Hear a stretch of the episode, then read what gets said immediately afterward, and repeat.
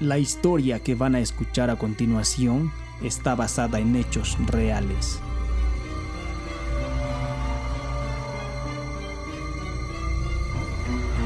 Bienvenidos a la zona cero.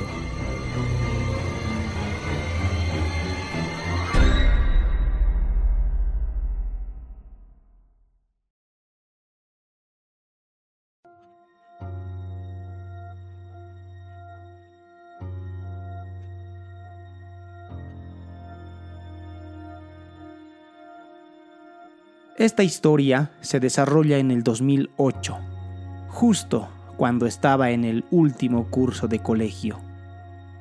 El mes era marzo. Como cada año, todos los colegios y escuelas en ese mes realizan sus excursiones, algo como tipo camping, pero este es por todo un día. En ese particular día de campo, todos tienen que llevar sus tiendas de campaña, ya sea uno gigantesco para todo el curso o los grupos de amigos pueden tener sus propias carpas. Con relación al almuerzo, cada niño tiene que llevar el suyo, aunque en el campo igual se prepara parrillada para todos. Los chicos de mi curso estábamos más enfocados en esa segunda opción, en la parrillada pero no teníamos dinero para comprar carne, ni el resto de los ingredientes que se necesita para preparar una parrillada. En una reunión para poder conversar sobre ese plato en particular, todos lanzaban ideas para acotarnos y comprar lo necesario. Nadie estuvo de acuerdo con varias ideas, hasta que uno de mis amigos sugirió eh, yo tengo una idea. ¿Qué tal si vamos a robar un cerdo vivo y lo matamos nosotros?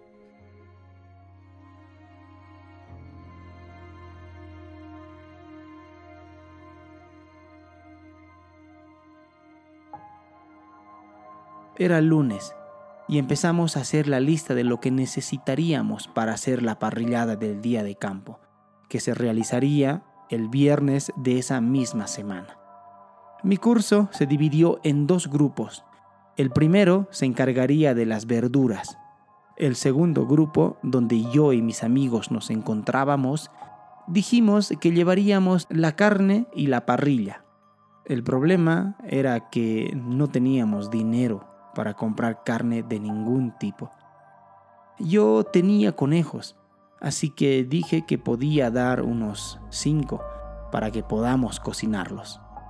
Otros amigos darían gallinas, pero la carne de todos estos animalitos no era suficiente para más de 20 compañeros.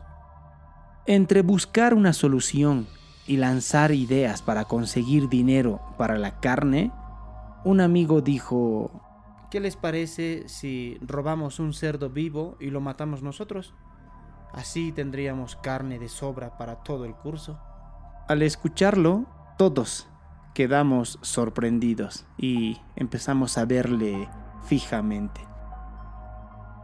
Posterior a eso, todos nos quedamos en silencio hasta que otro compañero dijo, Yo voto por esa idea. Sí, a mí también me gusta. Sí, también tiene mi voto. Sí, yo también. Y así respondieron todos, apoyando la idea de mi amigo. Resulta que en Atocha no solo hay cerdos en la playa. La playa es un espacio gigantesco por donde pasa el río cuando llueve.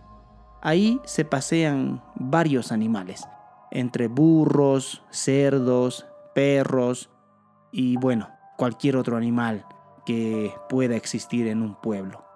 Así que, en teoría, el plan era factible. Solo teníamos que salir el jueves por la noche a la playa en busca de cualquier cerdo, agarrarlo y llevarlo a la casa de una amiga para que lo matemos y bueno, podamos sacar la carne para poder ponerlo en la parrilla al día siguiente. El plan ya estaba escrito y por fin llegó el día de la cacería. Anocheció y nos fuimos a la playa. Éramos como 10 personas que fuimos en busca de la comida. Entre buscar en la oscuridad nos encontramos con varios cerdos, todos de distintos tamaños, mas no queríamos uno grande ni tampoco uno pequeño. Tenía que ser mediano, de contextura normal, ni tan gordo ni tan flaco.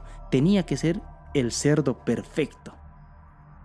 Entre buscar y dividirnos por toda la playa, al fin, uno de mis amigos encontró el indicado. No van a creer, pero tratar de agarrar a un cerdo en una planicie bajo el manto de la oscuridad fue más complicado de lo que parecía. La playa es un lugar de mucha arena mojada, piedras y charcos de agua por todas partes. Correr o hacer maniobras evasivas era bastante difícil en cambio, el cerdo estaba acostumbrado a corretear por ahí. Todo ese lugar ya era muy familiar para este animal, pero para nosotros no. Nos quitamos nuestras chaquetas para hacer una especie de red y así poder agarrarlo al cerdo. No funcionó. Utilizamos las cuerdas de nuestras zapatillas para tratar de cazarlo. No funcionó. Después de tratar de agarrarlo lanzándonos como un portero se lanza tras el balón en un partido de fútbol, no pudimos conseguir agarrar al cerdo. Fue muy, muy difícil. Pasaron como dos horas correteando al animal. Todos ya estábamos cansados, mojados, con heridas en nuestras rodillas, codos y manos. Hasta que de repente uno, uno de mis amigos, logró agarrar. Pero no contábamos que cuando mi amigo lo agarró de una de sus patas, el cerdo empezó a chillar, a chillar tan fuerte como si fuera una trompeta sonando en tus oídos. Fue a la vez ensordecedor y también irritante. Todos entramos en pánico, cubriéndonos nuestros oídos con las manos, mientras que mi amigo, que sostenía al animal, también gritaba a la par del cerdo, solo que éste decía, ayuda, ayuda, ya que no solo se cuidaba que el cerdo lo mordiera, sino que lo sostenía de una pata tratando de levantarse, pero la bestia no lo dejaba, ya que se movía como loco por todas partes, tratando de hacerse soltar. Los que pudimos nos lanzamos encima del animal, hasta que logramos agarrarlo entre varios y amarramos su hocico para callarlo, y también sus patas para que no se mueva como loco. Después de eso, descansamos unos minutos, pero el reloj nos decía que ya era tarde. No perdimos más tiempo. Nos turnamos para llevarlo a la casa de una amiga, que ella ya nos estaba esperando con una batea de agua hirviendo. Y bueno, no quiero entrar en detalles en esta parte, pero Llegamos a la casa de mi amiga y conseguimos la carne que necesitábamos. Terminamos casi a la medianoche, sucios, mojados, con heridas y sangre por todas partes. Dejamos la carne del animal ya en una salmuera, casi listo para llevarlo al día siguiente, a nuestro día de campo. Llegó el día y el plan salió como había sido descrito. No había ningún cabo suelto, y todo mi curso comió hasta más no poder. Regresamos del campo y cada uno a sus casas, sin imaginar lo que sucedería en un par de días. Pasamos la primera clase del lunes. Jugamos de manera normal con mis amigos en el primer recreo, burlándonos de lo que ese cerdo nos hizo corretear el día que lo matamos. Llegó la segunda clase. Mis amigos y yo nos dimos cuenta que uno de nuestros compañeros y cómplice de nuestra travesura no estaba en el curso. Minutos después, un llamado de la dirección. A todos los que participamos de la captura del cerdo. Estábamos asustados y enfadados con el compañero que no estaba en el aula. Caminamos murmurando diciendo que ese amigo nos había delatado. Entramos a la dirección y vimos al compañero faltante con la cabeza abajo. A su lado estaba su papá, muy furioso, repartiendo miradas muy penetrantes e intimidantes. Después de varios minutos en la dirección, resulta que matamos al cerdo cuyo dueño era mi compañero que estaba con su papá en la dirección. Salimos aguantándonos la risa de la coincidencia. A la vez también estábamos tristes, ya que el papá de mi compañero dijo que iría a presentar una denuncia en la policía. Y así fue. Para la siguiente reunión nos vimos en las oficinas de la policía junto con nuestros padres. Al final, como todos éramos menores de edad, se acordó pagar entre todos el precio del animal. No había otra opción para nuestros papás, así que lo hicieron. Pero las consecuencias de esa travesura para mí fue una serie de chicotazos que dejaron marcas en todo mi cuerpo.